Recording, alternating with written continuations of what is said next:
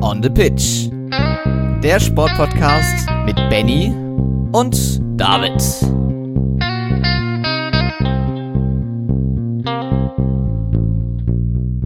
Herzlich willkommen zur 142. Folge von On the Pitch, der Sportpodcast und dem ersten Wochenrückblick des Jahres 2023. Wir hatten eine richtige Gaudi rund um den Jahresbeginn, äh, beziehungsweise zwischen den Jahren. Äh, wir waren ja bei der Vierschanzentournee und ja, haben nicht nur von da sehr viel zu berichten, beziehungsweise gleich auch direkt einen Tipp für euch, sondern auch einiges aus der letzten, beziehungsweise aus den letzten zwei Wochen sogar.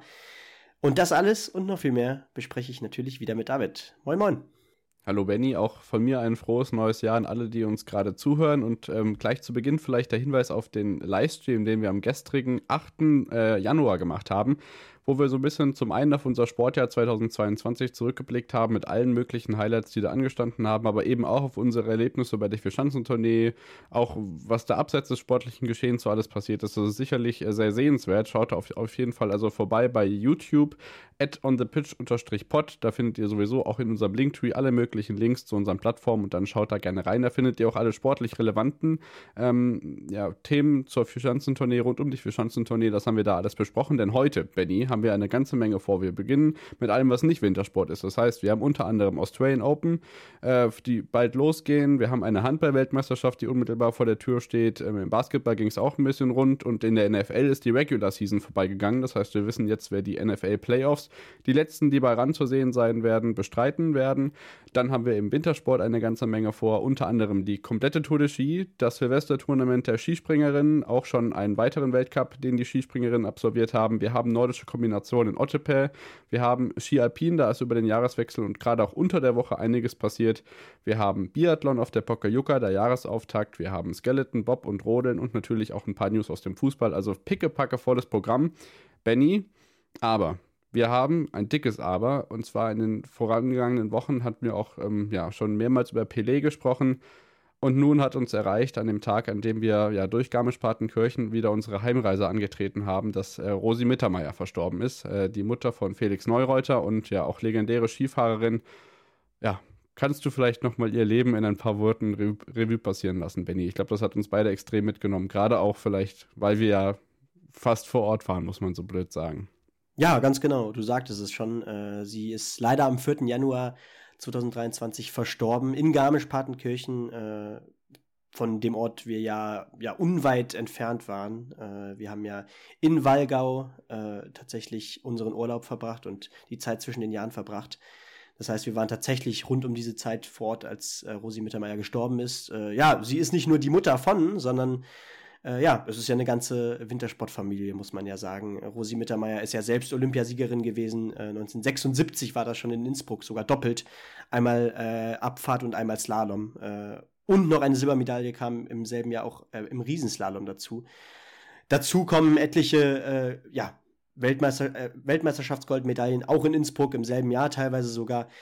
ganz viele Erfolge. Die, ja. Bitte? Das sind die identischen Wettbewerber meistens.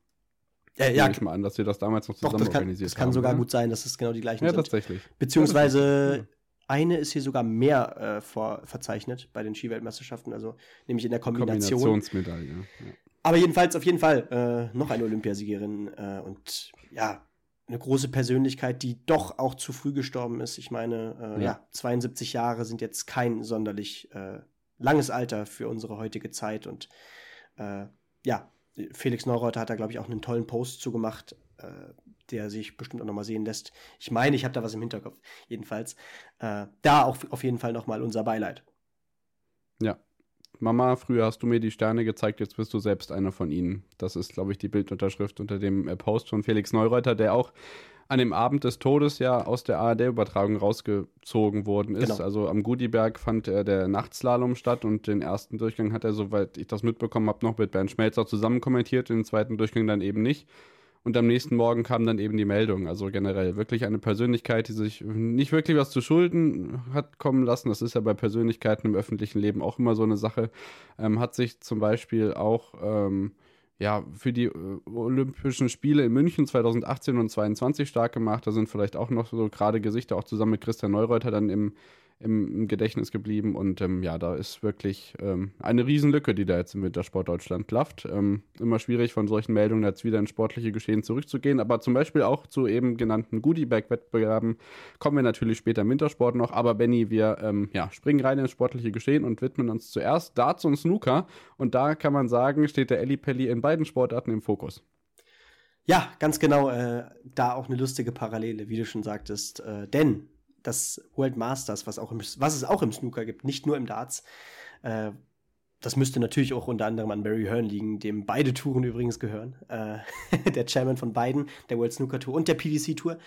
Äh, ja, auch das World Masters bei den äh, Snookerspielern äh, gibt es und findet aber wie die, äh, wie die PDC-WM im Alexandra Palace statt, im Altehrwürdigen. Das heißt, das erste Event nach der Darts-WM im Ali Pally wird direkt von der Snooker-Tour dort ausgerichtet.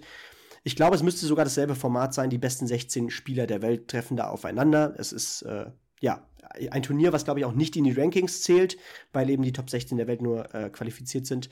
Und es ging bereits an diesem Wochenende los. Drei Spiele sind schon äh, hinter uns gebracht und äh, also im Achtelfinale so gesehen. Das wäre zum einen äh, der Australier Neil Robertson, der gegen Sean Murphy 4 zu 6 verloren hat. Hossein Fafai der Iraner ist er, glaube ich, sogar, gewinnt gegen Mark Selby, äh, gegen den Jester from Leicester mit 6 zu 2 und Ronnie O'Sullivan äh, gibt sich gegen den Belgier Luca Brezel keine Blöße mit 6 zu 1. Die restlichen Spiele werde ich jetzt nicht vorlesen, aber ähm, das ja. findet jedenfalls die nächsten Tage statt. Und die PDC-Tour hat kein Ende. Nicht nur, dass am 13. Januar, also so früh wie noch nie, bereits die World Series Tour startet, äh, nämlich in Bahrain diesmal neuer Austragungsort mit ein paar asiatischen Spielern vor Ort. Das wird auch spannend zu sehen sein, aber der Austragungsort, naja, man kann es sich vorstellen, ist äh, ein ähnlicher wie Katar bei der, Fu äh, der Fußball-WM. Äh, wird nicht nur seine sportlichen Gründe gehabt haben. Äh, Ach, und was? Was? Das kann man sich gar nicht vorstellen in der heutigen Sportwelt, oder? Ja. Ähm, und dazu natürlich, und da geht es dann doch um Leistung und äh, nicht nur um das liebe Geld, wobei natürlich ruft dann das liebe Geld, die Q-School der PDC startet nämlich genau heute. Sie ist schon am Laufen. Der erste Tag beginnt wieder. Es gibt wieder eine First Stage und dann gibt es die Final Stage. Äh, über die First Stage müssen sich alle Spieler qualifizieren, die äh, ja eine, eine Tourcard haben wollen. Und in der Final Stage steigen dann die Spieler ein, die ihre Tourcard in diesem Jahr verloren haben äh, und treffen dann auch noch auf die anderen Spieler. Und äh, ja, da werden natürlich eben die Tourcard-Berechtigungen ausgespielt, die Profi, der Profi-Status so gesehen auf der PDC-Tour. Das wird eingeteilt zwischen UK Q-School und äh, der European Q-School, was glaube ich auch ja. eine wichtige Regelung ist. Äh, und erstmals in diesem Jahr wird äh, ja sogar eine Tourcard mehr in Europa, in dem Rest von Europa ausgegeben äh, als in UK. Das war in den letzten Jahren immer andersherum, meistens oder sogar deutlicher andersherum, was auch nochmal zeigt, dass die Stärke und die Präsenz vom, äh, von dem Rest der Welt auch äh, definitiv äh, ja, breiter geworden ist und äh, UK immer mehr an Status verliert, was natürlich auch daran liegt, dass der Dartsport sich immer weiter verbreitet und auch weltweit sich vergrößert. Genau, das hat er natürlich auch in den vergangenen Tagen getan. Ich denke, wir erzählen jetzt keine Neuigkeiten, wenn wir sagen, dass Michael Smith das erste Mal PDC-Weltmeister geworden ist Ganz und dass genau. auch in Deutschland eine kleine Faszination dank äh, unter anderem Gabriel Clemens ausgebrochen ist. Aber ich denke, die Darts-WM müssen wir jetzt auf jeden Fall nicht mehr auseinanderklamüsern, denn wir haben ja, wie gesagt, einiges vor. Und Benny, das nächste große Ereignis in einer anderen Sportart steht auch schon ultimativ vor der Tür und da freuen nicht nur wir uns drauf, sondern auch jemand, der bis vor ein paar Monaten noch überhaupt gar keine Gelegenheit hatte, da irgendwie auf eine ganz bestimmte Art und Weise mitzuwirken.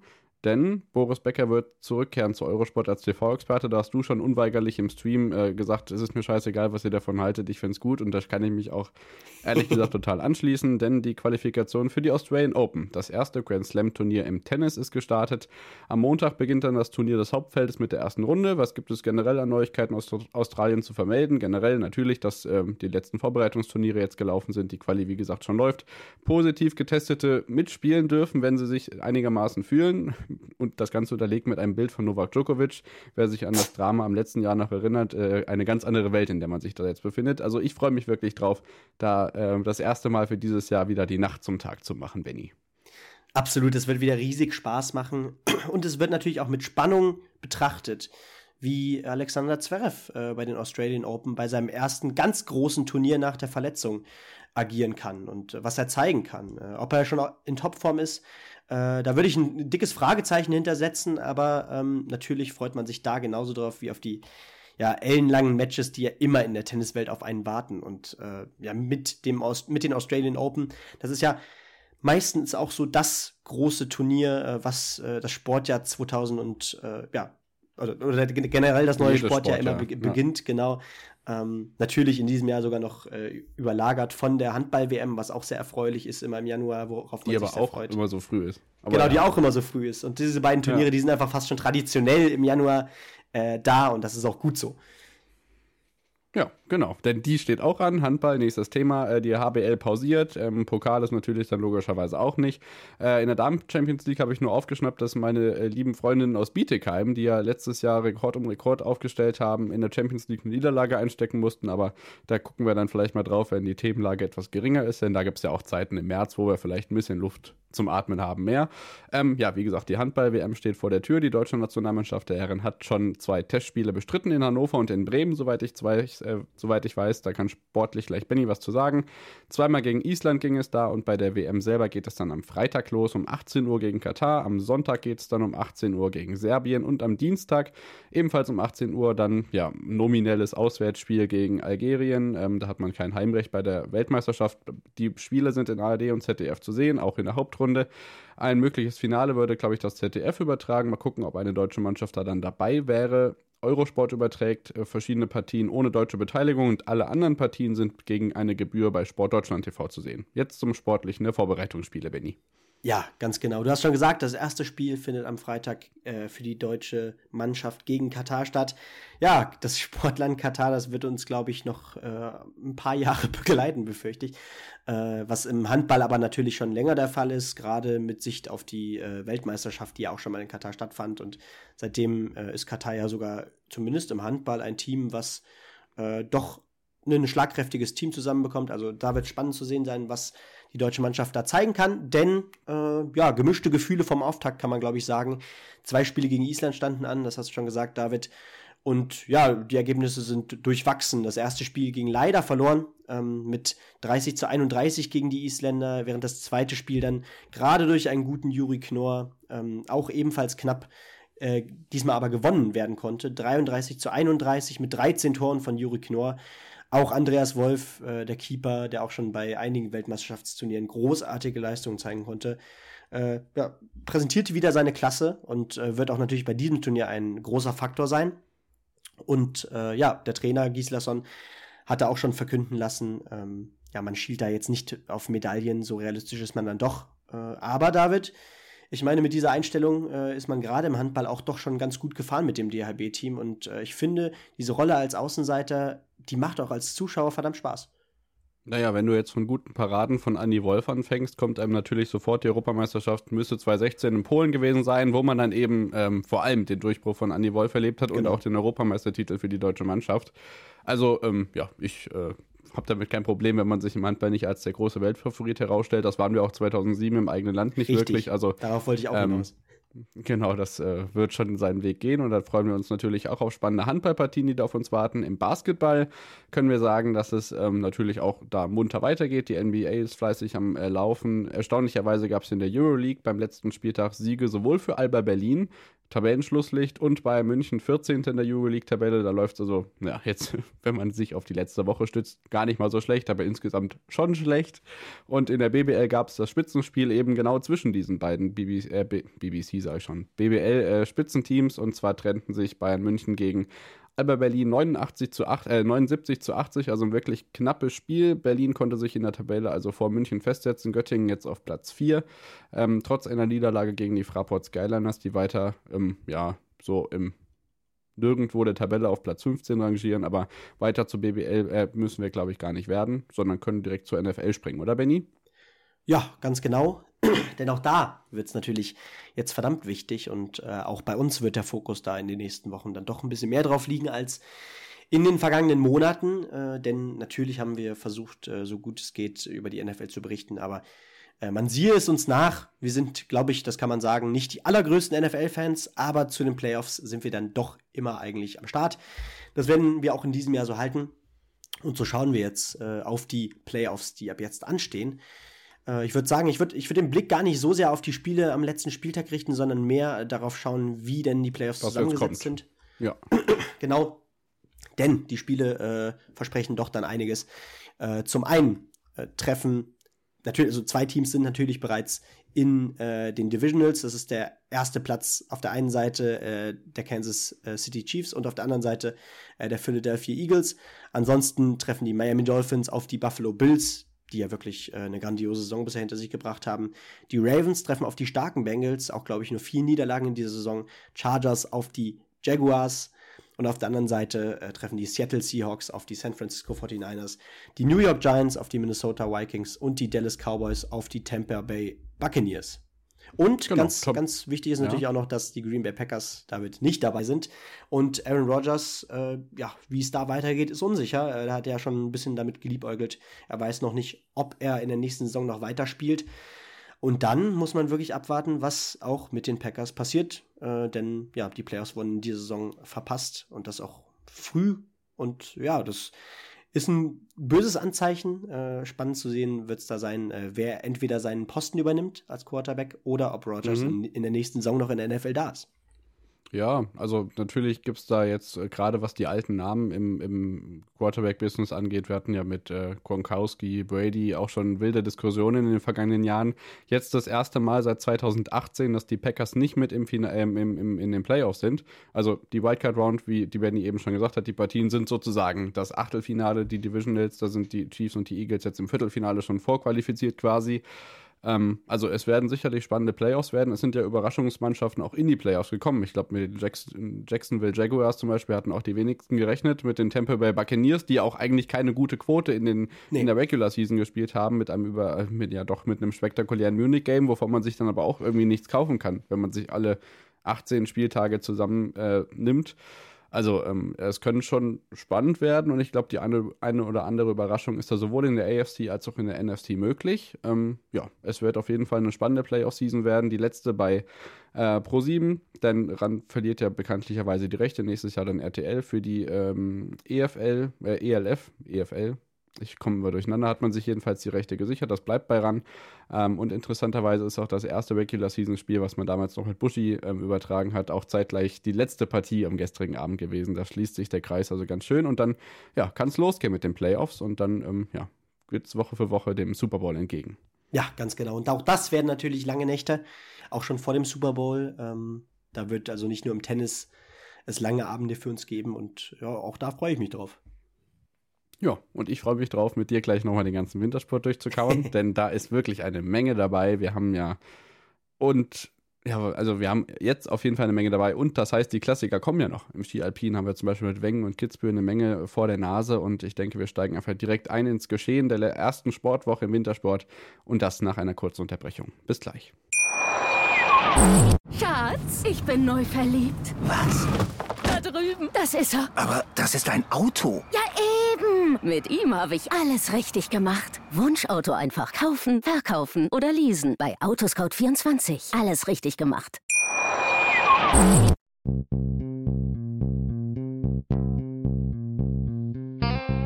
On the Pitch. Der Sportpodcast mit Benny und David.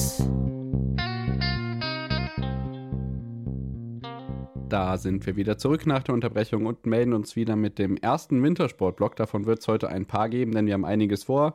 Benny, im gestrigen Livestream, ich habe es am Anfang der Folge ja schon angesprochen, gerne nochmal bei YouTube reinschauen. Das haben wir wirklich ähm, und so kam zumindest das Feedback an, ganz gut gemacht gestern.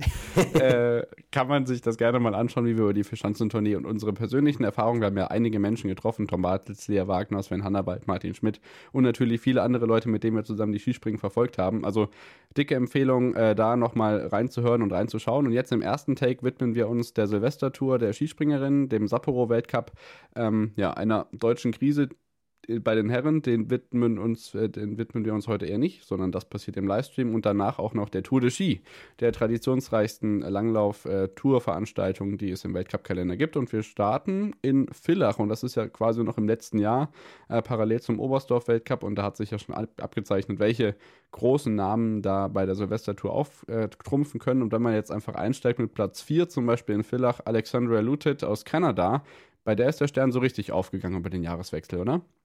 Ja, generell äh, die Kanadierinnen, äh, die sind ja doch besonders stark in diesem Jahr. Auch Abigail Strait, Abigail Strait die in diesem Jahr oder in dieser Saison bisher äh, schon ordentlich Top 15 Plätze einheimsen konnte und ordentlich Weltcup-Punkte einheimsen konnte, vor allem. Ähm, neben natürlich Ale Alexandria Lutit, die auch besonders viele Weltcup-Punkte auch in den Top 10 feiern konnte. Und ja, ich finde gerade das erste Event in Villach zeigte auch, äh, was sich in dieser Saison verändert hat. Verändert hat. Denn gerade Eva Pinkelnick, die erfahrene Österreicherin, die jetzt wieder Weltcup äh, Siege feiern kann, äh, nach ihrem ersten, der schon ein paar Jahre her ist, die auch besonders spät übrigens angefangen hat mit Skispringen, ich glaube mit 24 Jahren oder 24, so. 24, ja. Ähm, auch an Anna Odin Ström, äh, die Norwegerin, konnte endlich den Schritt in die absolute Weltspitze gehen in dieser Saison. Jetzt hier auch in Villach beim ersten Event direkt Zweite. Ja, genau. Wenn wir auf die äh, Villacher Platzierung gehen, vielleicht einfach nur die Podien und besten deutschen Platzierungen. Ähm, bei Springen 1 Pinkelnick, Ström vor Nika Krishna und beim zweiten Springen Pinkelnick vor Katharina Althaus, die hier eins von vielen Podesten, das in den kommenden Tagen folgen sollte, einfuhr. Oder er sprang und Nika Krishna auf Platz 3.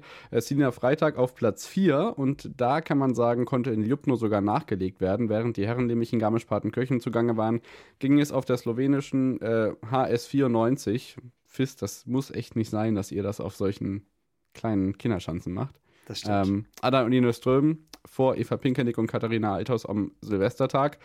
Und am Neujahrstag ist dann nicht Katharina Althaus auf dem Podium, sondern Eva Pinkenick auf 1, Anna Odine Ström auf 2 und Selina Freitag mit dem ersten Podium ihrer Weltcup-Karriere auf Platz 3 in Ljubno. Ja, ich, ich hätte Selina Freitag vor der Saison so eigentlich mit Konstantin Schmid verglichen und hätte auch beiden gewünscht, dass sie diesen Durchbruch in dieser Saison schaffen. Das hat äh, Selina Freitag immerhin geschafft, äh, während Konstantin Schmid ja immerhin immer noch solide springt, aber äh, ja, der Sprung, der Sprung in die ja. Top 15 regelmäßig, das findet er einfach noch nicht zusammen. Aber Selina Freitag, was für ein Ergebnis. Erst vor ein paar Wochen hat sie ihr erstes bestes Ergebnis äh, jemals feiern können mit Platz 6 und dann äh, überbietet sie das direkt zweimal hier also und dann so, sogar noch ein Podestplatz dabei mit Platz 3. Das sind riesige Schritte, die sie äh, jetzt machen konnte schon in dieser Saison und die Saison geht ja auch noch ein bisschen. Ich meine, ja, das große Highlight, äh, das steht für die Damen immer noch an. Ich meine, die nordische Ski-WM, die steht auch für, den, für die Frauen Gott sei Dank an. Und ja, das sind gute Voraussetzungen. Und was ich auch interessant finde, Lara Malsina, die Italienerin, ähm, die ja auch mit ihrer Schwester zusammen äh, übrigens äh, Ski springt. Die wird hier einmal Sechste. Auch das ist ein hervorragendes Ergebnis, was wir so nicht häufig sehen. Ja, Osa Bogatay hat sich das Kreuzband gerissen. Genau. Ähm, das ist die Hiobsbotschaft aus slowenischer Sicht im Hinblick auf die Weltmeisterschaft im eigenen Land, die ja, ich zitiere es oft genug, äh, das größte Ereignis in der slowenischen Landesgeschichte zu werden verspricht. Ähm, generell muss man sehen, dass das slowenische Damenskispringen da auf die Form kommt bei der Heim-EM, von denen eigentlich alle ausgegangen sind, dass sie das den ganzen Winter lang durchziehen. Denn jetzt sind wir bei den Silvester Tour Standings am Ende angekommen. Nach den vier Springen ist äh, ja, Eva Pinkelnick, die Gesamtsiegerin dieses Tournaments, Anna Odine Ström, zweite, Nika Krishna, beste Slowenin und dann ist Selina Freitag vor Katharina Althaus, vierte in der Silvestertour-Wertung. Klinetz auf sechs, Rupprecht auf sieben, Lutet auf acht, ja, Sarah Takanashi auf neun, Sarah Marita Kramer auf zehn, Kreuzner und dann sind erstmal eine ganze Weile keine Slowenen da. Also da fängt die ähm, Spitze an wirklich wegzubrechen. Osa Bogatay wird noch 22. von Nika Preutz, also ja. hui, da ist, glaube ich, doch noch ein bisschen was an Arbeit für die ganz Spitzenplatzierung, wie wir sie letztes Jahr gesehen haben. Ja, generell, äh, so wie wir die äh, Polen bei den Herren so ein bisschen vor der Saison äh, runtergeredet haben und wir nun jetzt die Packung bekommen, ist das bei den Slowenen fast ja. genau andersrum. Ne? Also natürlich Nika Krishna ist äh, vorne oft mit dabei, aber gerade Ursa Bogatay, den, der man wirklich nur gute Besserung wünschen kann, äh, die blieb bis zu ihrer Verletzung auch hinter ihren Erwartungen. Ich meine, äh, viele gingen schon davon aus, ja, die wird die Saison sowas von dominieren. Was war die, war sie gut im Sommer und auch in den letzten Wettbewerben vor dem Winter.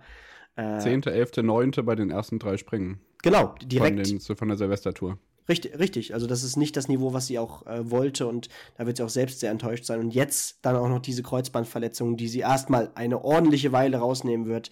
Ganz, ganz die bitter. Die zweite in ihrer Karriere. Vielleicht kommt sie gar nicht mehr zurück. In ihrer jungen Karriere wohlgemerkt. Alle ne? Sachen. Also ja. auch erst Anfang 20, das ist ein Riesenschock und da können wir nur gute Besserung wünschen. Aber ich würde sagen, äh, wir gehen direkt von der Silvestertour nach Sapporo. Genau, denn endlich findet der Japanuary statt. Äh, zumindest für die Damen, denn erstmal ging es ja nach Sapporo. Als nächstes kommt Sao, ebenfalls ja in Japan. Und ja, David, äh, Katharina Althaus konnte da endlich wieder einen Weltcupsieg feiern. So sieht's aus. Also ich glaube, es gibt niemanden, der dieses ganze Wochenende so äh, gefeiert und verfolgt hat wie Louis Solo. Ganz liebe Grüße an den guten Louis an der Stelle, denn es kann mal wieder nicht sein, dass wir keine Live-TV-Bilder So. haben. Es ist nun mal wirklich bekannt, dass Sapporo-Weltcups deutscher Zeit früh am Morgen liegen. Es ist auch keine Überraschung, dass wir da teilweise schon um 7 oder 8 Uhr morgens Herren-Weltcup-Übertragungen haben. Aber dass wir jetzt gar nichts zu sehen bekommen haben am Wochenende, ist dann schon sehr verwunderlich.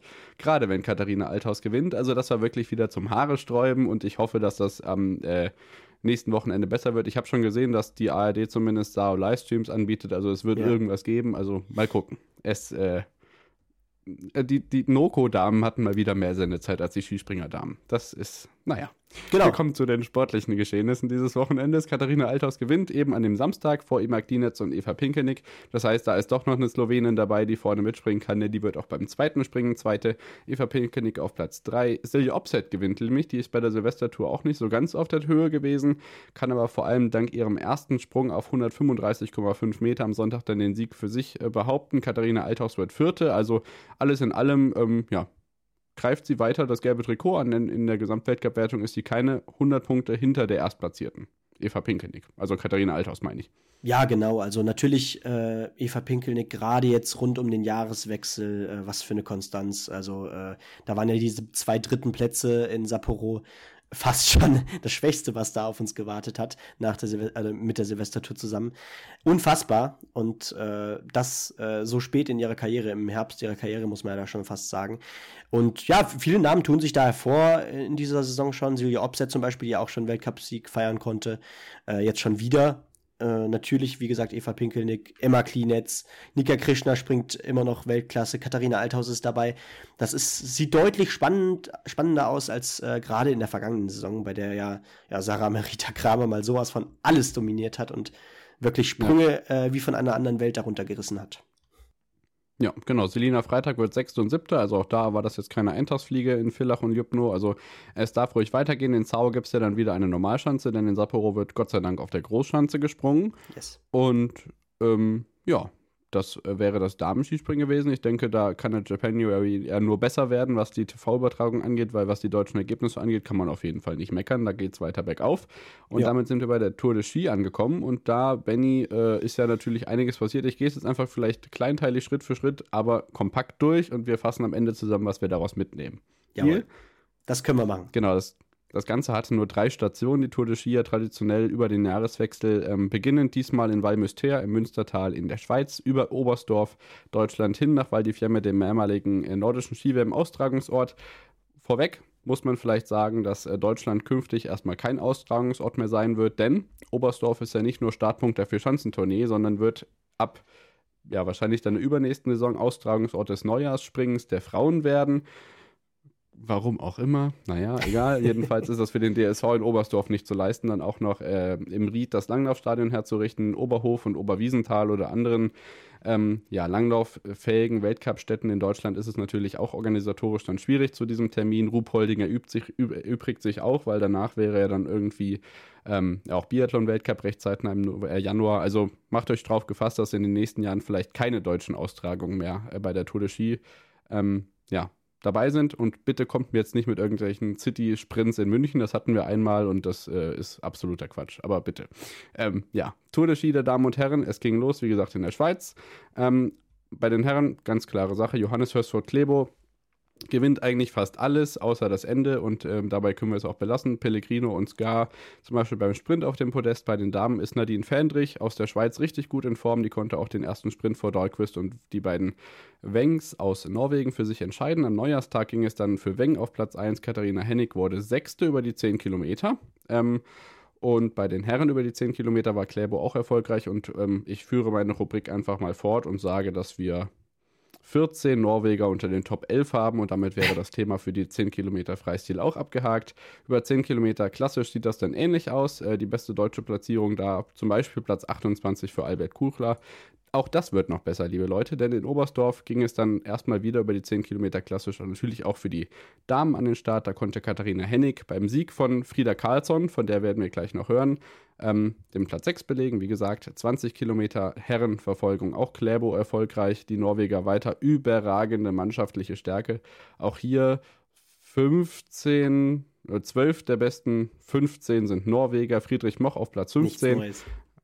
Ähm, also wirklich überragend. Neunter Platz für Katharina Hennig in den 20 Kilometer Verfolger. Im Sprint wird Katharina Hennig Vierte im klassischen Stil. Natürlich ist klassisch eher ihr Stil als Freistil, aber dass sie dann doch über den recht kurzen Distanzen, die jetzt nicht 10 oder 20 Kilometer sind, so überzeugt, hätte ich nicht für Möglichkeiten. Kläbo gewinnt natürlich auch in Val di Fiamme den Sprint und dann Benny.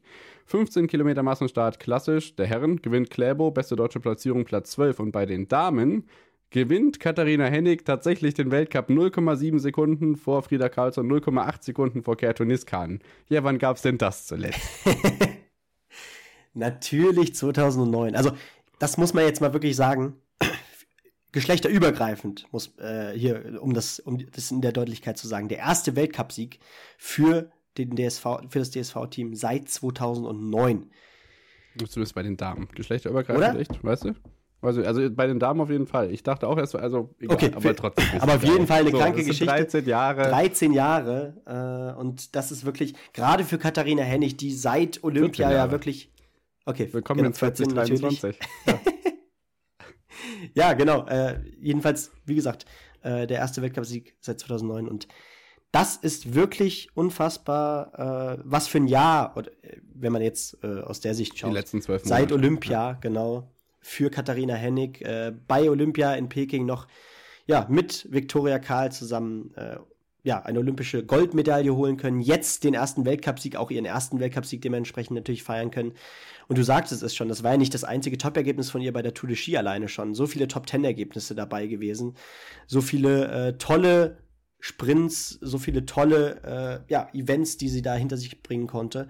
Und da ist wirklich eine da, mit der wir, glaube ich, noch ein paar Jahre rechnen können. Also wirklich starke Ergebnisse. Ich bin gespannt, was da noch kommt. Ja, habe ich auch ein dickes Plädoyer für gehalten in unserem YouTube-Livestream. Ähm, Anschluss an die Olympiagoldmedaille, die sie ja zusammen mit Viktoria Karl feiern konnte. Die war zu dem Zeitpunkt schon ausgestiegen. Keine Sorge, ein bisschen Knieprobleme, aber es ist jetzt nicht dramatisches. Äh, Bögel und Karl war zu dem Punkt, äh, Zeitpunkt schon raus. Aber gerade dennoch ist dieses Mannschaftsergebnis bei den Damen über 15 Kilometer klassisch bemerkenswert, denn Laura Gimler und Pia Fink belegen Platz 14 und 15, äh, Lisa Lohmann 33. Und wenn man sich dann noch Bögel und Karl dazu denkt, ist das wirklich mannschaftliche Geschlossenheit, die wir lange Jahre im Langlauf nicht mehr gesehen haben. Ähm, dann hatten wir noch ein anderes 10-Kilometer-Rennen, natürlich im Massenstart, äh, Massenstarter noch im Freistil. Da wurde Katharina Hennig zweitbeste Deutsche, denn Pia Fink 16 und Hennig offen 19. Und auch die Herren konnten noch ein Erfolgserlebnis feiern, denn Friedrich Moch wurde über 10 Kilometer Massenstart Fünfter nach dem ja, warte, dritten Platz. Letztes Jahr äh, auf der Alpe Chemise beim Final Climb konnte er diesmal den fünften Platz belegen. Also dieser Anstieg, da die Alpinstrecke hoch, scheint ihm ganz gut zu liegen.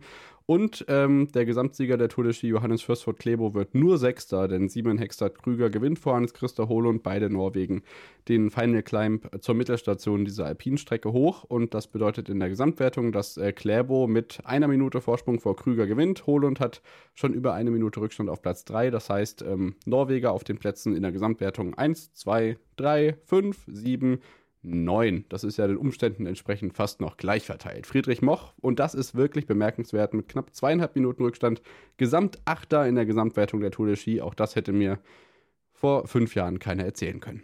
Ja, absolut. Also äh, Friedrich Moch, da auch die ja, jüngste Versprechung der Herren, jedenfalls für die Zukunft. Äh, das wird äh, noch ganz viel Spaß machen mit ihm, glaube ich. Äh, auch jetzt schon wieder in dieser Saison tolle Ergebnisse gefeiert. Du hast schon vom dritten Platz äh, von der letzten Saison geredet spannend zu sehen, äh, wie sich auch der Langlauf in Deutschland wieder in die richtige Richtung entwickelt, was ja viele Jahre doch so ein bisschen, ja, unter ferner Liefen stand, äh, wird jetzt langsam ja. doch Stück für Stück immer besser und das freut einen einfach wirklich sehr zu sehen. Genau, Peter Schlickenrieder überzeugt also nicht nur Immer als noch, äh, ehemaliger ja. ARD-Experte, sondern auch als Bundestrainer. Das geht wirklich gute Wege. Und er hat ja bei Amtsantritt gesagt, ich weiß noch, wie wir saßen und gesagt haben, ich brauche Zeit. Und ich weiß auch noch, wie genau. ich gesagt habe, Junge, gebt dem Zeit und redet den jetzt nicht zwei, Grund, äh, zwei Jahre in Grund und Boden, bevor da die ersten Ergebnisse kommen. Und jetzt kommen eben die ersten Ergebnisse. Und verdammt nochmal, es ist richtig und wichtig, weil ähm, auch wenn die kein Gewehr auf dem Rücken haben, ist das großer Sport und das äh, verdient jeden, jede Minute Live-TV. Ähm, ähm, ja, genau. Also immer mehr Langlauf. Äh, die Damen sind für euch noch schuldig. Da konnte äh, Frieda Karlsson die letzte Etappe nicht gewinnen. Das konnte Delphine Claudel aus Frankreich für sie übernehmen. Äh, Frieda Karlsson führte allerdings lange Zeit. Die Schwedin brach im Ziel dann zusammen, konnte nicht an der Siegerehrung teilnehmen, gewann aber dennoch die Gesamtwertung der Tour de Ski. Es geht ihr inzwischen wieder besser. Ein Sportmedizin-Prof hat eben in der Vorlesung gesagt, ja mein Gott, äh, sie lebt ja noch. Äh, solange, solange, äh, solange sie nicht tot ist, hat der Mensch noch was zu leisten. So. Also ein bisschen überdramatisiert. Ähm, Bisschen. Natürlich ist dieser Alpinaufstieg, Peter Leisel sagte zu Beginn der Übertragung, für die Frauen natürlich schon heftig, aber es hat sich ja bewährt in den letzten Jahren, dass die da an ihre absolute Leistungsgrenze gehen, ist auch äh, nicht wegzudenken, aber wenn da jemand im Ziel kollabiert, ist das natürlich schon immer noch mal eine ganz andere Hausnummer. Ähm, nichtsdestotrotz, äh, Glückwunsch zum Gesamtsieg. Katharina Hennig wird Gesamtfünfte mit äh, 2 Minuten 13 Rückstand. Auch das wirklich toll. Äh, die anderen deutschen Damen in der Gesamtwertung 15 und 16 für Fink und Gimler und Lisa Lohmann wird 34. Also alles in allem wirklich eine ähm, ja, Tour de Ski, die Besseres verspricht, ähm, aber nicht, weil es so schlecht war, sondern weil die Aussicht für Besseres da ist. Livigno kommt als nächstes, Le also äh, traditionelle Weltcup-Orte, mit denen es dann weitergeht, aber erst ähm, am 21.01., denn so wie ich das sehe, oder zumindest die Sportschau es uns verspricht, ist ja jetzt erstmal eineinhalb Wochen Pause, aber die haben sich auch alle verdient. So, die Tour de Ski war das. Ha! Ja, da brauchte man jetzt echt einen langen Atem, aber es verdient, verdient natürlich absolut äh, die Aufmerksamkeit, äh, wie du schon sagtest. Wichtig, dass auch der Langlauf äh, doch immer mal wieder im Fokus steht, gerade weil die FIS auch wirklich alles versucht, gerade durch neue Wettbewerbe, durch kürzere, spannendere Wettbewerbe, andere Sprintdisziplinen und so weiter, äh, da ordentlich Spannung reinzubringen und äh, den Zuschauer auch anzusprechen. Und ich habe das Gefühl, das funktioniert zumindest bei uns ganz gut. Genau. Und es gibt genau dieses Phänomen noch in einer anderen Sportart, bei der ein ganz bestimmter Adressat noch nicht wirklich zu der Einsicht gelangt ist, dass das funktioniert. Die Rede ist von der nordischen Kombination. Auch da gibt es plötzlich wieder Massenstartwettbewerbe und all dem, was in Ottepay am vergangenen Wochenende passiert ist, werden wir uns gleich widmen. Dazu dann noch alle Ski-Alpin-Rennen vom Jahreswechsel, also bleibt dran und bis gleich. Schatz, ich bin neu verliebt. Was? Da drüben. Das ist er. Aber das ist ein Auto. Ja, eben. Mit ihm habe ich alles richtig gemacht. Wunschauto einfach kaufen, verkaufen oder leasen. Bei Autoscout24. Alles richtig gemacht.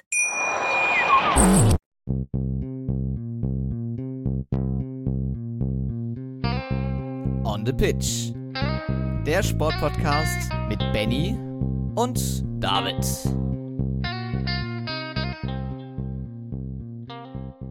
Sind wir wieder zurück nach der Unterbrechung und melden uns wieder mit dem zweiten Wintersportblock. Jetzt widmen wir uns der nordischen Kombination und dem Ski Alpin.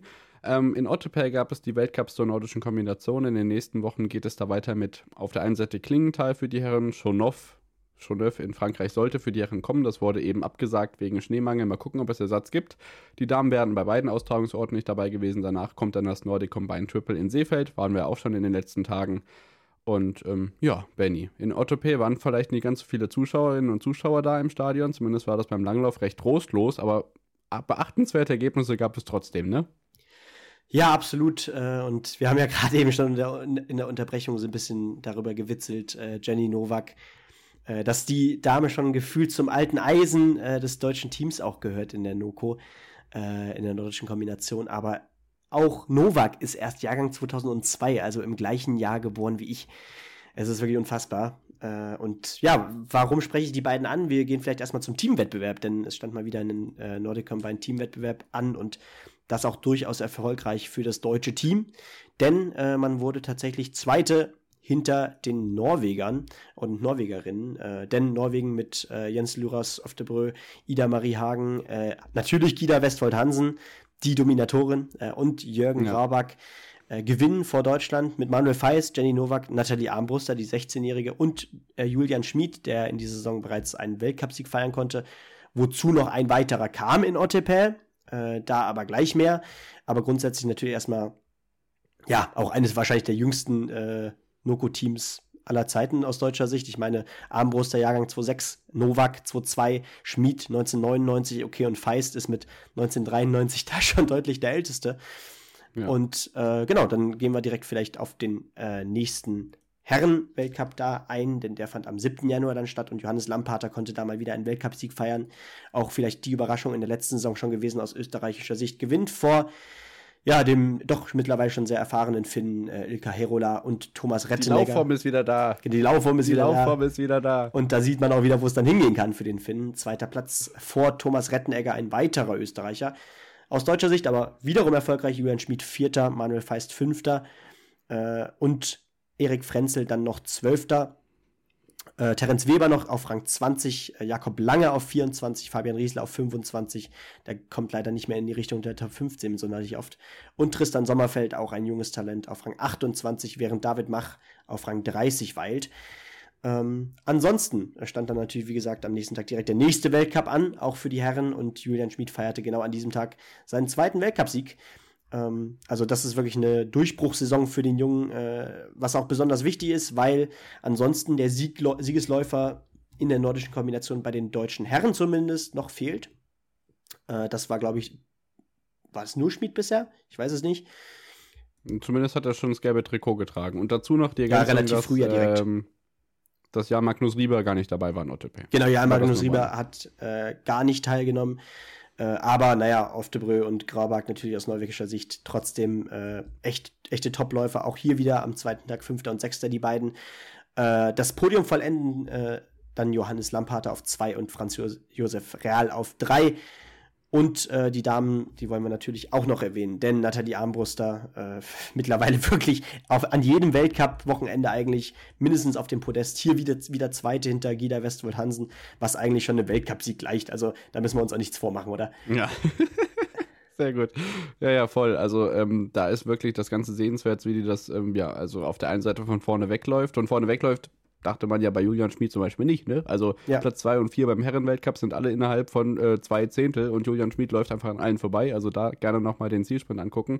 Und bei den Damen muss man wirklich sagen, dass Nathalie Armbruster bitte da jetzt nicht so viel Druck machen, aber auch da, wir haben ja auch nicht so viel TV-Zeit. Da stürzen sich schon keine Medien drauf, keine Sorge. Die können einfach ihre sensationelle Form da jetzt ausleben und keiner macht ja den riesen Hype draus. Ähm, das ist schon alles sehr, sehr spektakulär, was da passiert. Ja, und äh, da kann man, es lohnt sich eigentlich jetzt schon wieder auf die Jahrgänge zu schauen, weil äh, die Top 8 alle äh, mindestens Jahrgang 2002 waren, wenn nicht sogar noch jünger sind.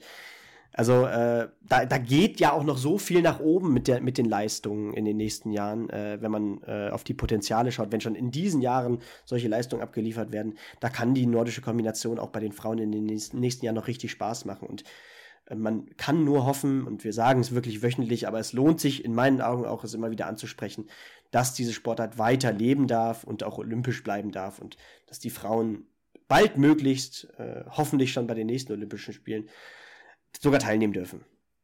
Genau. Dann, ähm, wenn ihr das unterstützen wollt, habt ihr auch vor der Weltmeisterschaft sogar noch die Chance, das Ganze auf deutschem Boden zu sehen, denn es gibt auch noch Weltcups in Oberstdorf bei den Herren und bei den Damen, denn in Schonach im Schwarzwald wird nicht versucht, mit irgendwelchen Schneereserven das Weltcup-Finale auszutragen, sondern äh, vom 11. Und, also am 11. und 12. Äh, Februar direkt vor der Planitzer WM gibt es dann nochmal Weltcups im Schwarzwald, hoffentlich, wenn die Schneesituation hält und dann ähm, ja, springen wir rüber zum Ski Alpin, denn da hatten wir natürlich am Anfang die Nachricht von Rosi Mittermeier, ähm, haben jetzt aber diese Wochen wo wir in, unter der Woche schon Weltcups haben. Das heißt zum Beispiel Technikrennen, äh, dann in Madonna di Campillo, was hatten wir da nicht alles? Goodiebag, Nachtslalom steht jetzt gleich hier auf dem Programm.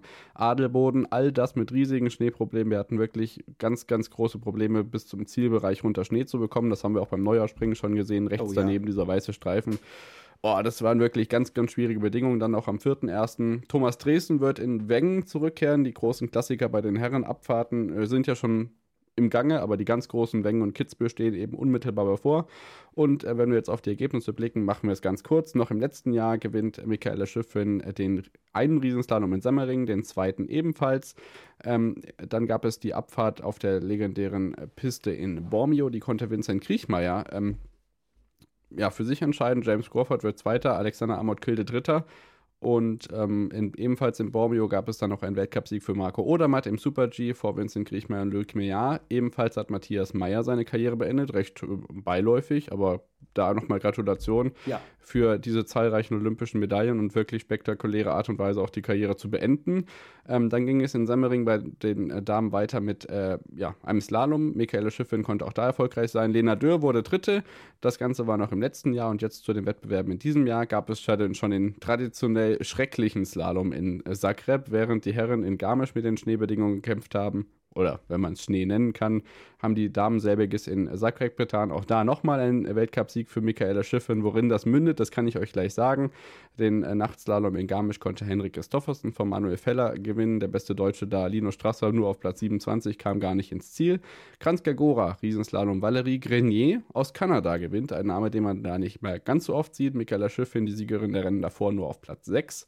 Adelboden, Marco Odermatt vor Christoffersen und Fejar, äh, Mejar und ähm, nochmal Kranzgaroa, wieder, wieder Michaela Schiffin bügelt das Ganze aus. Und dann kommen wir zu dem, wo ich mir gestern dachte, Leute, der Typ ist einfach bekloppt. Also, Lukas Broughton, Sensationssieger letztes Jahr von Weng, ist in einer sowas von guten Slalom-Verfassung, dass er hier fast äh, ja, mit über sieben Zehntel Vorsprung in Adelboden in Slalom gewinnt. Also das ist wirklich überragend. Lino Strasser kann auch Platz 3 belegen. Und was ich auch noch sagen wollte, ist, dass Michaela Schiffrin jetzt den Weltcup-Siegrekord von Lindsay Vonn eingestellt hat. 82 Weltcup-Siege. Und gefühlt sind er in den letzten 10 Tagen schon 12 dazu gekommen. Also ich glaube, die Marke wird sowas von deutlich geknackt werden. Ähm, wirklich überragend, was die ja, Freundin und ich weiß gar nicht, ob sie verheiratet sind, von Alexander Amott Kilde da im Moment abreißt. Ja, äh, das müssen wir, glaube ich, gar nicht nochmal erwähnen. Das ist äh, unfassbar und da kann man eigentlich nur Woche für Woche äh, von schwärmen, was mit was für einer Konstanz äh, sie da jedes Mal wieder an den Start geht. Man hat das Gefühl, äh, sie muss sich ja gar keine Sorgen machen und kann mit so einer Lockerheit da anreisen. Die hat sie mittlerweile natürlich auch und das ist ja fast schon eine Routine, die sie selbst bei Weltcupsiegen hat. Äh, da muss sie ja. sich, glaube ich, echt gar keinen Kopf mehr machen. Absolut. Und da geht der Podestplatz von Linus Strasser fast schon in den Hintergrund. Total, ja, absolut. Genau. Jetzt unter der Woche geht es ja auch morgen direkt schon weiter in Flachau mit dem Slalom. Auch die Österreicher haben jetzt fleißig was am Austragen. Die Damen gehen dann nach St. Anton mit den Speed-Disziplin in Wengen gibt es dann jetzt am Wochenende Abfahrt und Super-G und natürlich am Sonntag den traditionellen Slalom. Und danach die Woche ist dann mit Cortina und Kitzbühel wirklich die legendärste Woche, die man hat. Natürlich mit dem WM-Austragungsort von inzwischen ja schon zwei Jahren mit Kira Weitle und Robert Baumann. Das war auch eine geile Woche. Mensch, Mensch. Also da kommen jetzt ja. wirklich tolle Ereignisse auf uns zu und ähm, auch, ja gut, das sagen wir jetzt bei jeder Disziplin, aber ähm, der, der Januar ist nicht zu unterschätzen, was den Wintersport angeht. Das ist wirklich ganz großes Kino, was da passiert. Fast so großes Kino wie bei uns, denn bei uns geht es gleich weiter mit äh, Biathlon, Skeleton, Bob und Rodeln. Und da haben wir, glaube ich, auch so eine kleine News, die uns in den kommenden Wochen in unserem Podcast-Feed nochmal extra Freude bereiten kann. Aber da gleich mehr dazu. Schatz, ich bin neu verliebt. Was? Da drüben. Das ist er. Aber das ist ein Auto. Ja, eben. Mit ihm habe ich alles richtig gemacht. Wunschauto einfach kaufen, verkaufen oder leasen. Bei Autoscout24. Alles richtig gemacht.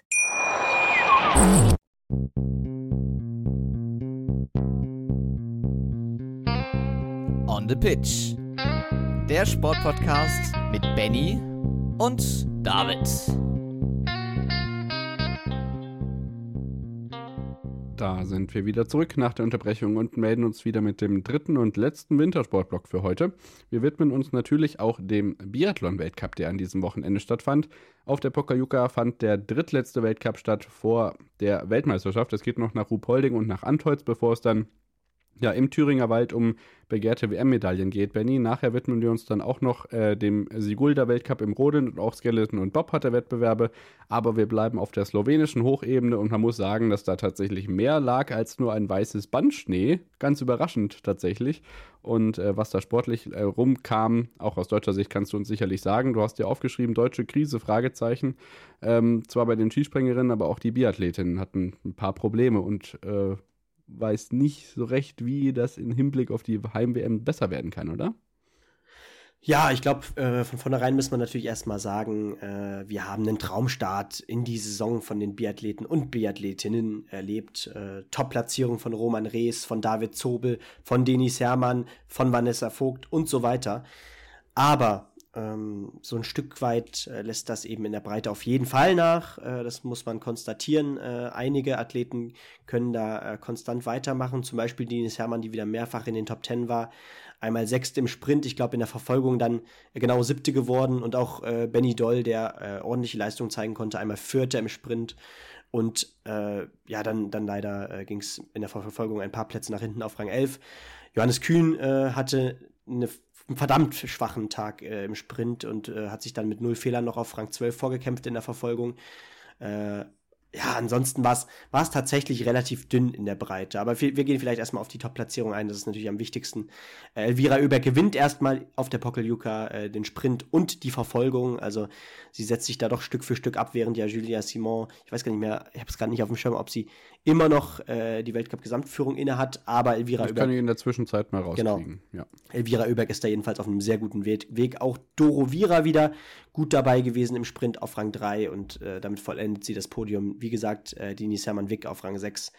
Äh, ansonsten Lynn Persson, die Schwedin auf 7, äh, Sophie Chauveau, eine französische Entdeckung in dieser Saison auf Rang 8 und die äh, ja, erfahrene Finnin Marie Eder auf Rang 10. Ansonsten schauen wir vielleicht noch auf die Top-Platzierung bei den Herren im Sprint. Da gab es ein norwegisches Dreifachpodium und zwar sogar einen Bö-Doppelsieg, denn äh, das erste Mal in der Saison wohlgemerkt. Denn Johannes Tinis Bö gewinnt mit Taye Bö, äh, ja, mit Taye Bö muss man schon sagen hier, äh, ja, den äh, Sprint bei den Herren. Sturla Holm Lagereit, äh, einer der konstantesten in dieser Saison bisher auf Rang 3 und Benny Doll, wie gesagt, trotz eines Fehlers auf Rang 1. Das zeigt auch nochmal, dass bei vier. ihm, äh, auf, auf 4, sorry, äh, das zeigt auch, dass bei ihm die Formkurve doch als einer der wenigen Deutschen in die richtige Richtung geht. Roman Rees mit einem soliden achten Platz, auch bei ihm ist die Saison weiter überdurchschnittlich. Ähm, dann gehen wir auf die Verfolgung ein. Wie gesagt, Öberg, Elvira Öberg gewinnt auch hier und zwar wieder fehlerfrei vor Doro Vira mit einem Fehler und Julia Simon auf drei. Das heißt, das Podest, äh, zumindest von den Namen her, bleibt gleich, auch wenn es ein wenig getauscht wurde. Äh, Denise Hermann Wick wieder auf Rang äh, 7, also einen Platz verloren äh, mit zwei Fehlern. Martha Olsby-Reuseland auf 8, auch das ist erfreulich. Und Lisa Theresa Hauser auf Rang 10. Wir schauen jetzt einfach nur auf die Top 10, sonst wird uns das genau, echt äh, zwei, hier... Zwei, Zwei Namen würde ich trotzdem noch gerne einwenden. Das eine ist äh, der Südkoreaner Timo Lapshin, der im Sprint siebter und in der Verfolgung äh, neunter wird und ich glaube gerade vor allem durch recht beständige Schießleistung überzeugt. Und Niklas Hartweg, der einzige, der äh, wirklich einigermaßen fehlerfrei bleibt in der Verfolgung und sich dadurch äh, vor Benedikt, Benedikt Doll, der drei Fehler schießt, äh, schieben kann und Platz 10 äh, einfährt. Er hat ja auch schon einige gute Ergebnisse in diesem Winter gebracht. Niklas ja, Hartwig. Absolut, auch schon auf dem Podest gestanden das erste Mal. Ja. Das ist so die einzige Schweizer Hoffnung, leider, muss man mittlerweile sagen. Äh, dem, fast wie im Skispringen. Fast, fast so wie im Skispringen mit Gregor Deschwann, äh, wobei wir den zumindest nicht, noch nicht auf dem Podium gesehen haben. Äh, ob es dazu noch kommt, das wage ich zu bezweifeln, aber man kann ja hoffen. Äh, aber genau, äh, jedenfalls, das waren die Verfolgung bei den Damen und die der Herren. Ja, der Sieger bleibt der gleiche, Johannes Tinius Bö. Das Phänomen ist wieder zurück und Contant Fillon-Maillet konnte hier mit einem zweiten Platz doch ja eines seiner besten Ergebnisse bisher in dieser Saison feiern. Taye Bö auch mit einer tollen Woche hier wieder auf Rang 3, Lagereit auf 4. Der junge Tommaso Giacomel, der Italiener, auf Rang 5. Auch ein tolles Ergebnis für ihn. Und dahinter wieder drei Norweger. Christiansen, Andersen und Johannes Dorle, der letzte Saison nur in der zweiten Garde im IBU-Cup starten durfte. Und Benny Doll auf 11, Johannes Kühn auf 12. Roman Rees immerhin noch in den Top 15 mit Platz 15. Und äh, natürlich, äh, es gibt ja so viele Disziplinen im Biathlon und äh, das ja, ist. Warte. Bitte? Sorry, du hast eben die Norweger angesprochen und das Johannes Dolle im, äh, ich hätte gerade fast FIS Cup gesagt, aber auch da gibt es ja noch verschiedene Welt Weltverbände, warum Richtig. auch immer. Ähm, die Gesamtweltcup-Stände, du hattest eben nachgefragt, wir haben vier Norweger unter den Top 5 allein das ist, hat schon langläuferische Verhältnisse. Absolut. Und äh, bei den Damen ist es tatsächlich so, dass äh, Julia Simon 31 Punkte Vorsprung vor Elvira Oeberg hat und tatsächlich äh, Denise Hermann-Weg nach wie vor Dritte im Gesamtweltcup ist. Ja, also die Konstanz bei Denise äh, ist weiterhin grandios, das muss man wirklich sagen. Äh, sehr erfreulich da und ähm, auch für sie sehe ich natürlich gute Chancen bei der Biathlon-WM. Die arbeitet ja immer Stück für Stück gerade auf diese großen äh, ja. Turniere, auf diese großen Events hin. Äh, sie sagt von vornherein eigentlich meistens, ja, das große Ziel ist jetzt eigentlich nicht die Gesamtweltcup-Wertung, sondern ja. äh, mein Ziel sind die Medaillen zu, äh, sind die Medaillen bei den großen Turnieren, ob das Olympia ist, ob das die Biathlon-WM ist. Und äh, das ist ein Herangehen, was ich so eigentlich ganz gut nachvollziehen kann. Man kann so ein bisschen seine Kräfte sparen für die wichtigen Wochenenden und ich meine, die Weltcup-Siege waren auch schon dabei. Ja, genau. Und jetzt kommen wir zur Disziplin, die nicht nur ich äh, ein bisschen fragwürdig finde, sondern offenbar bei den Deutschen auch, ja, ein Jahr aus für fragwürdige Ergebnisse für die Single-Mix-Staffel mit ja, C-Besetzung, möchte man sagen. Ja, ganz genau. Äh, Justus Strelo mit äh, Janina Hettich-Walz. Gerade äh, Hettich-Walz, die ja äh, auch in dieser Saison bisher vor allem im IBU-Cup starten durfte, äh, zwei Drittel der bisherigen Saison. Ähm, ja, es war eine kleine Überraschung, aber scheinbar hat sich dann niemand sonst erbarmt, äh, sich bei dieser Disziplin einzutragen aus deutscher Sicht. Ähm, und ja, es war dementsprechend leider auch kein glorreiches Ergebnis. Ich meine, wir haben am Ende neun Nachlader gesehen, eine Strafrunde sogar. Äh, und am Ende stand ein Platz 13 hinter Polen, hinter Italien, hinter Schweden, sogar hinter Moldau, hinter der Ukraine und so weiter. Norwegen gewinnt am Ende vor Frankreich und der Schweiz übrigens auf Rang 3 mit Niklas Hartwig und Ami Baserga. Hartwig, ich glaube, der hat da einfach noch eine Medaille sehen können mit äh, ja, Baserga und äh, das haben sie gut ausgenutzt mit Rang 3 hier, das ist sehr erfreulich. Und einen französischen Sieg gab es bei den bei den anderen äh, Single Mixed. Bei der normalen Mixed. Genau, bei der normalen Mixed Staffel. Ich komme ja schon komplett Siehst du, durcheinander. Es sind so viele Disziplinen. Ich sage es immer Ja, wieder. absolut. Bei der normalen Staffel, genau. Und da war dann die Top-Besetzung. Ich meine, Famia Claude zusammen mit. Die normale Staffel ist ja wieder was anderes. Das ist nochmal was anderes. Oh, äh, dann jedenfalls Julia Simon, grandiose Leistung bisher in dieser Saison mit Anaïs Chevalier-Boucher und Quentin Feuermaillet und Fabia Claude gewinnen vor Italien und Schweden. Deutschland in, am Ende mit der Besetzung Rees, Doll, Schneider, auch die Entdeckung in dieser Saison und Hermann Wick auf Rang 5 und dann auch ja, sehr dünn dran äh, an den wo, wobei ja doch schon 13 Sekunden vom, äh, vom dritten Platz entfernt, gar nicht so weit weg immerhin. Äh, das ist in Ordnung, aber Rang 13 in der Single Mixed, gut, ich glaube, das müssen wir jetzt auch nicht auf die Goldwaage legen.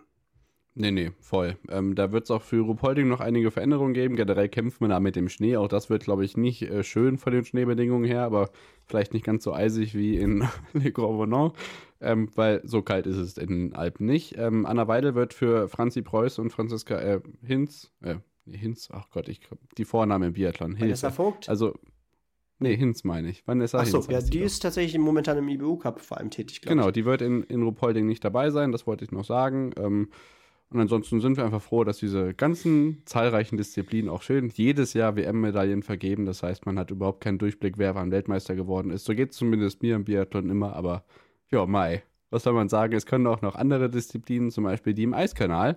Und bei denen sind wir jetzt angekommen. Soll ich zuerst nach Winterberg oder zuerst nach Sigulda gehen? Wollen wir mit Rodeln, Skeleton oder Bob anfangen?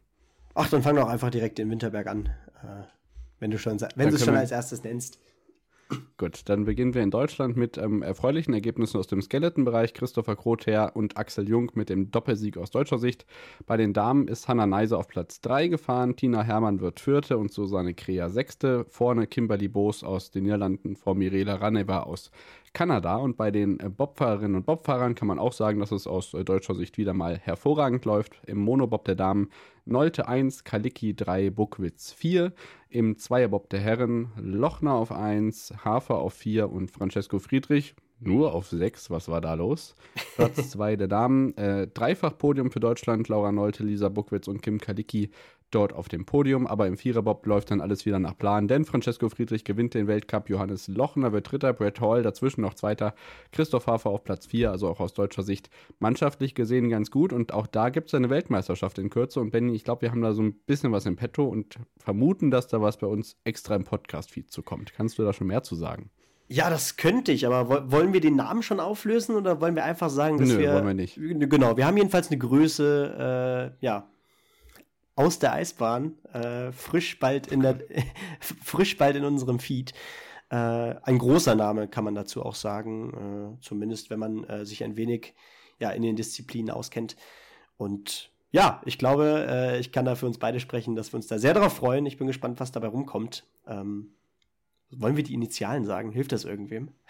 nee, das hilft keinem, deswegen sagen wir es so einfach nicht. Er hat auf jeden Fall Olympia-Erfahrung, äh, Weltcup-Erfahrung, ja. äh, gerade äh, in Verbindung mit anderen großen Namen. Vielleicht ist das ein kleiner Hinweis. Es befindet sich in dem Bob-Zirkus und wird dann sicherlich ja, ein wirklich spannendes Gespräch, gerade frisch die Karriere beendet, wenn ich den Überblick richtig behalten habe. Also gerade ganz frische Eindrücke und selber noch in der Reflexionsphase, vermute ich mal. Also ich glaube, das ist ein ganz guter Zeitpunkt, den wir da erwischt haben und ich freue mich, dass wir das äh, ja, einfach das Feeling in der Eisbahn dann mal ähm, in Form eines Interviewgastes bei uns im Podcast haben. So, Rodeln, äh, zweimal Sigulda steht auf dem Plan, das heißt, die ähm, Lettinnen und Letten sind immer ganz gut dabei, ähm, mal Top-Ergebnisse im Weltcup einzufahren. Das machen sie sonst natürlich auch, aber gerade weil Sigulda ja gerade im Moment so mit die einzige Bahn ist, die da oben recht gut befahrbar ist, gerade wirklich überzeugend. So, Ergebnisse ähm, bei den Damen. Diana Eidberger gewinnt aus deutscher Sicht vor Julia, Taube, äh, Julia Taubitz auf Platz 3. Davor dazwischen Elina Jeva Vitola aus äh, Lettland eben auf Platz 2. Anna Bereiter wird Vierte.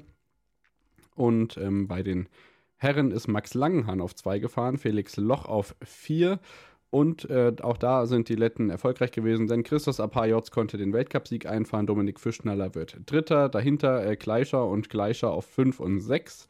Bei den Doppelsitzerinnen sind Jessica, Ros äh, Jessica Degenhardt und Cheyenne Rosenthal auf Platz 3 gefahren. Auch da sind Lettinnen erfolgreich mit Upite und Osola aus eben, wie gesagt, Lettland. Auch bei den Doppelsitzern, also bei den Herren. Bots Blume, aber die kennt man ja nun schon äh, vorneweg mit dem Weltcupsieg. Wendel Alt auf 2, Egger Beneken auf 4 und Orla Müller-Gubitz auf Platz 6. Also auch da denke ich, alles nach Maß und diese Schorsch Hackel Österreicher Schockkrise aus deutscher Sicht ist, glaube ich, überwunden. Von daher kann man sich da getrost dem weiteren Weltcup-Zirkus zuwidmen und ja, ich denke, da läuft alles nach Plan. Ja, absolut. Also was man auf jeden Fall sowieso konstatieren muss, ist, dass der Hackelschorsch dem österreichischen Team auf jeden Fall weiterhilft. Äh, aber natürlich, äh, das deutsche Team äh, so schnell verliert, verlieren so viele äh, Top-Rodler, unter anderem natürlich auch äh, nicht an Boden. Das muss man auch dazu sagen. Genau. Dann wären wir am Ende für den heutigen Wintersportblock und melden uns dann gleich wieder noch mit einem kurzen Fußballblock. Ich meine, das ist heute wirklich nicht viel. So ein paar DFB-News, internationale Schlagzeilen, durchaus interessante Testspielpartien, aber wirklich viel groß gibt es nicht zu berichten. Also nochmal gleich Fußball und dann geht es wieder ab in die neue Sportwoche. Bis gleich. Schatz, ich bin neu verliebt. Was? Da drüben. Das ist er. Aber das ist ein Auto. Ja, eben. Mit ihm habe ich alles richtig gemacht. Wunschauto einfach kaufen, verkaufen oder leasen. Bei Autoscout24. Alles richtig gemacht.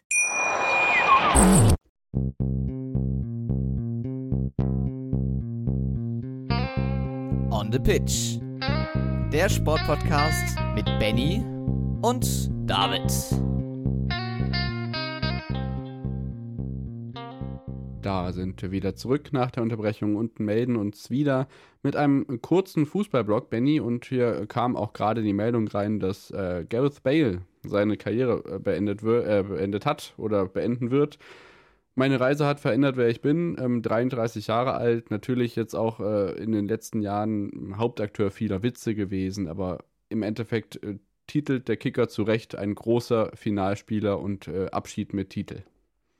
Ja, absolut. Also äh, viel muss man dazu echt nicht sagen. Äh, der Mann hat seine Erfolge zu feiern und äh, ich finde es immer schlimm, wenn wohlverdiente Spieler äh, dann gegen Ende der Karriere doch noch so zerrissen werden teilweise. Äh, ist einfach so ein Stück weit doch respektlos und ähm, bitte schaut auf das, was die Spieler erreicht haben und zieht sie nicht in den Dreck, äh, weil sie nicht ihre gesamte Karriere vielleicht das gespielt haben, was ihr euch vorstellt. Genau. 2013 zu Madrid gewechselt für knapp 100 Millionen, ähm, noch fünfmal Champions League-Sieger geworden. Ähm, 2018 gegen Liverpool maßgeblich dazu beigetragen, dass das Finale auch zugunsten von Madrid ähm, ausgeht. Jetzt auch für Wales ja noch sensationell. EM-Halbfinale, jetzt auch in Katar noch ähm, durchaus Hoffnung gezeigt, stellenweise Rekordnationalspiele, 111 Spiele, 41 Tore. Also da geht schon gerade auch für Wales ähm, ein großer Gefährte von Aaron Ramsey, die zu zweit ein bisschen die Nationalmannschaft auch immer vorangetrieben haben und ähm, schon ein Name, der fehlen wird, trotz aller Quälereien, die man da in Social Media zum Beispiel gesehen hat. Ja, absolut. Und er hat ja auch einen Meilenstein erreicht, in Anführungszeichen. Er war ja zu dem Zeitpunkt, als er gewechselt ist zu Real, war das ja, äh, der teuerste Transfer äh, der Geschichte, glaube ich. Ich glaube, das war, war, der erste Wert, der diese 100 Millionen über, überschritten ja, hat, wenn genau. ich mich nicht irre. Je nach, je nach Überlieferung genau. wäre es dann teurer als Ronaldo gewesen. Genau, also genau. es war wohl auf jeden Fall teurer als Ronaldo. Ob es über die 100 Millionen Marke kam, ist eben die Frage, aber ich glaube, das war der Fall. Äh, auch da also ein wichtiger Mann. Und genau, äh, auch bei Wales natürlich spannend zu sehen. Ich meine, ähm, er hat das Team in gewisser Weise auch ein Stück weit getragen, unter anderem mit einem Ramsey zusammen. Äh, was bricht dafür das Team weg? Nicht nur, also vor allem natürlich äh, von, als großer Leader, äh, wie damals vielleicht bei Deutschland auch unter anderem ein Bastian Schweinsteiger, der da weggebrochen Poldi ist. in der Kabine. Oder, oder ja. Lukas Podolski auch, genau. Ähm, aber auch spielerisch muss man ja sagen, Wales hat nicht das hochklassigste, breite Team. Und äh, da bricht natürlich dennoch auch internationale Klasse weg.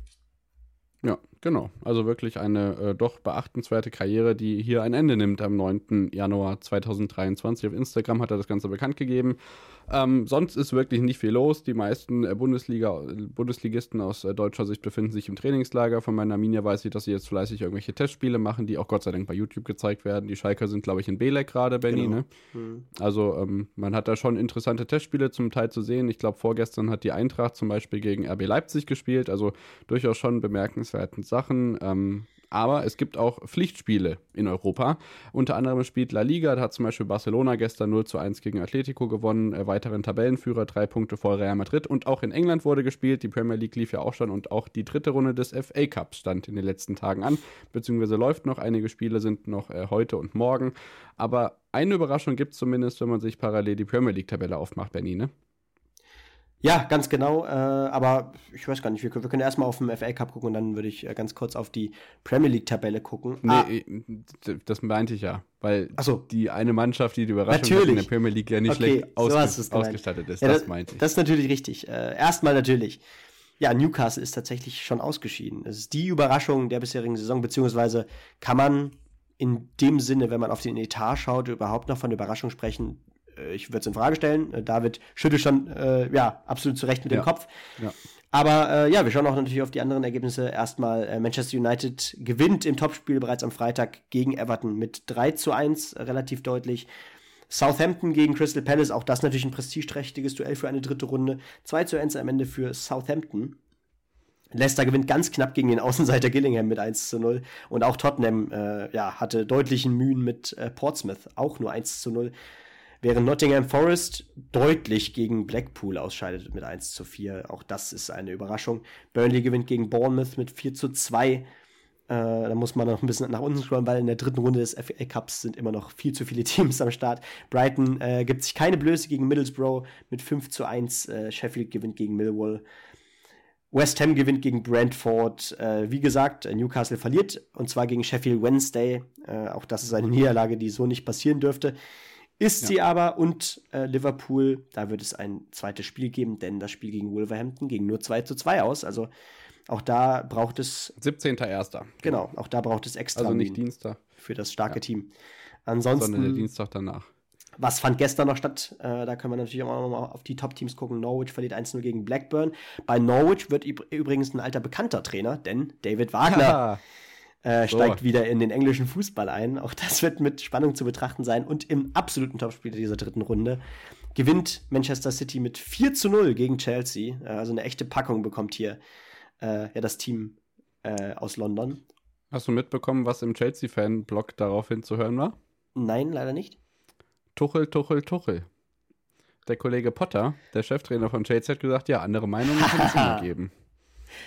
Ja, ich sag mal so, äh, die Leute haben recht und äh, wir haben ja auch schon lange genug darüber äh, diskutiert. Ich glaube, wir waren uns da beide relativ einig, dass äh, das ein großer Fehler war, gerade weil, naja, es war eine kleine Mini-Krise zu dem Zeitpunkt von Chelsea, oder? Ja, klar. Man hat aber auch die Champions League gewonnen. Und Richtig. gegen City darf man auch mal verlieren. Ja, absolut. Ja, gut, also, 4 zu 0 ja. kann man dann immer äh, die Frage stellen, aber ja, klar, trotzdem, absolut richtig. Wer spielt noch? Heute spielt Arsenal gegen Oxford. Das sollte eigentlich kein Problem sein. Du sagtest es schon, am 17. spielt dann äh, Liverpool sein äh, zweites Spiel nach diesem 2 zu 2. West Bromwich ist noch nicht stimmt. weiter. Ja, genau. Leeds, Cardiff, okay. Und der Rest, den lassen wir jetzt immer außen vor.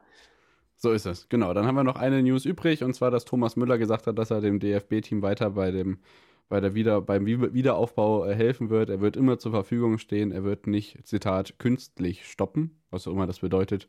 Aber mal gucken, inwiefern der dann noch eine Rolle spielen wird. Auch da ist natürlich eine Menge los in den nächsten Jahren beim DFB. Wir haben ja viel zitiert, auch schon ähm, die Europameisterschaft im kommenden Jahr, sagt man ja jetzt dann ähm, vor der Nase. Also da ist viel zu tun und im Fußball einiges los. Aber ich denke, im Moment ist so viel ähm, zugegen im Sport, dass man einfach den Fußball zu Recht mal ruhen lassen kann. Von daher wünschen wir euch eine schöne Sportwoche. Bleibt gesund, kommt gut ins neue Jahr. Ähm, wir bleiben euch auf jeden Fall treu an der Seite bei allem, was im Sport passiert. Und ähm, ja, auch danke, dass du dieses Jahr mit mir das ganze Sportgeschehen durchgehen wirst. Ja, und äh, es wird nicht das letzte sein, denn 2023 ist ja jetzt hiermit begonnen. Und ich freue mich auf alles, was da kommt. Und genau, von mir natürlich auch eine schöne Woche an alle Zuhörer und Zuhörerinnen. freut euch oder genießt noch die Zeit, äh, bis die Bundesliga beginnt, denn jetzt kann man sich konzentrieren auf die Handball-WM. Man kann sich konzentrieren auf die NFL-Playoffs, man kann sich konzentrieren auf die Australian Open. So viele tolle Sportevents, die im Januar allein schon auf uns warten und äh, das auch fernab des Fußballs. Dementsprechend, äh, wir hören uns nächsten Montag wieder und bis dann. Schatz, ich bin neu verliebt. Was? Da drüben. Das ist er. Aber das ist ein Auto. Ja, eben. Mit ihm habe ich alles richtig gemacht. Wunschauto einfach kaufen, verkaufen oder leasen. Bei Autoscout24. Alles richtig gemacht.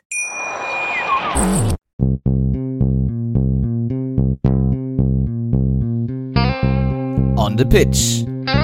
Der Sportpodcast mit Benny und David.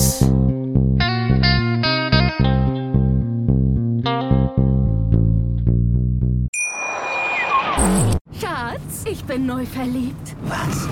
Da drüben. Das ist er. Aber das ist ein Auto. Ja, eben. Mit ihm habe ich alles richtig gemacht. Wunschauto einfach kaufen, verkaufen oder leasen. Bei Autoscout24. Alles richtig gemacht.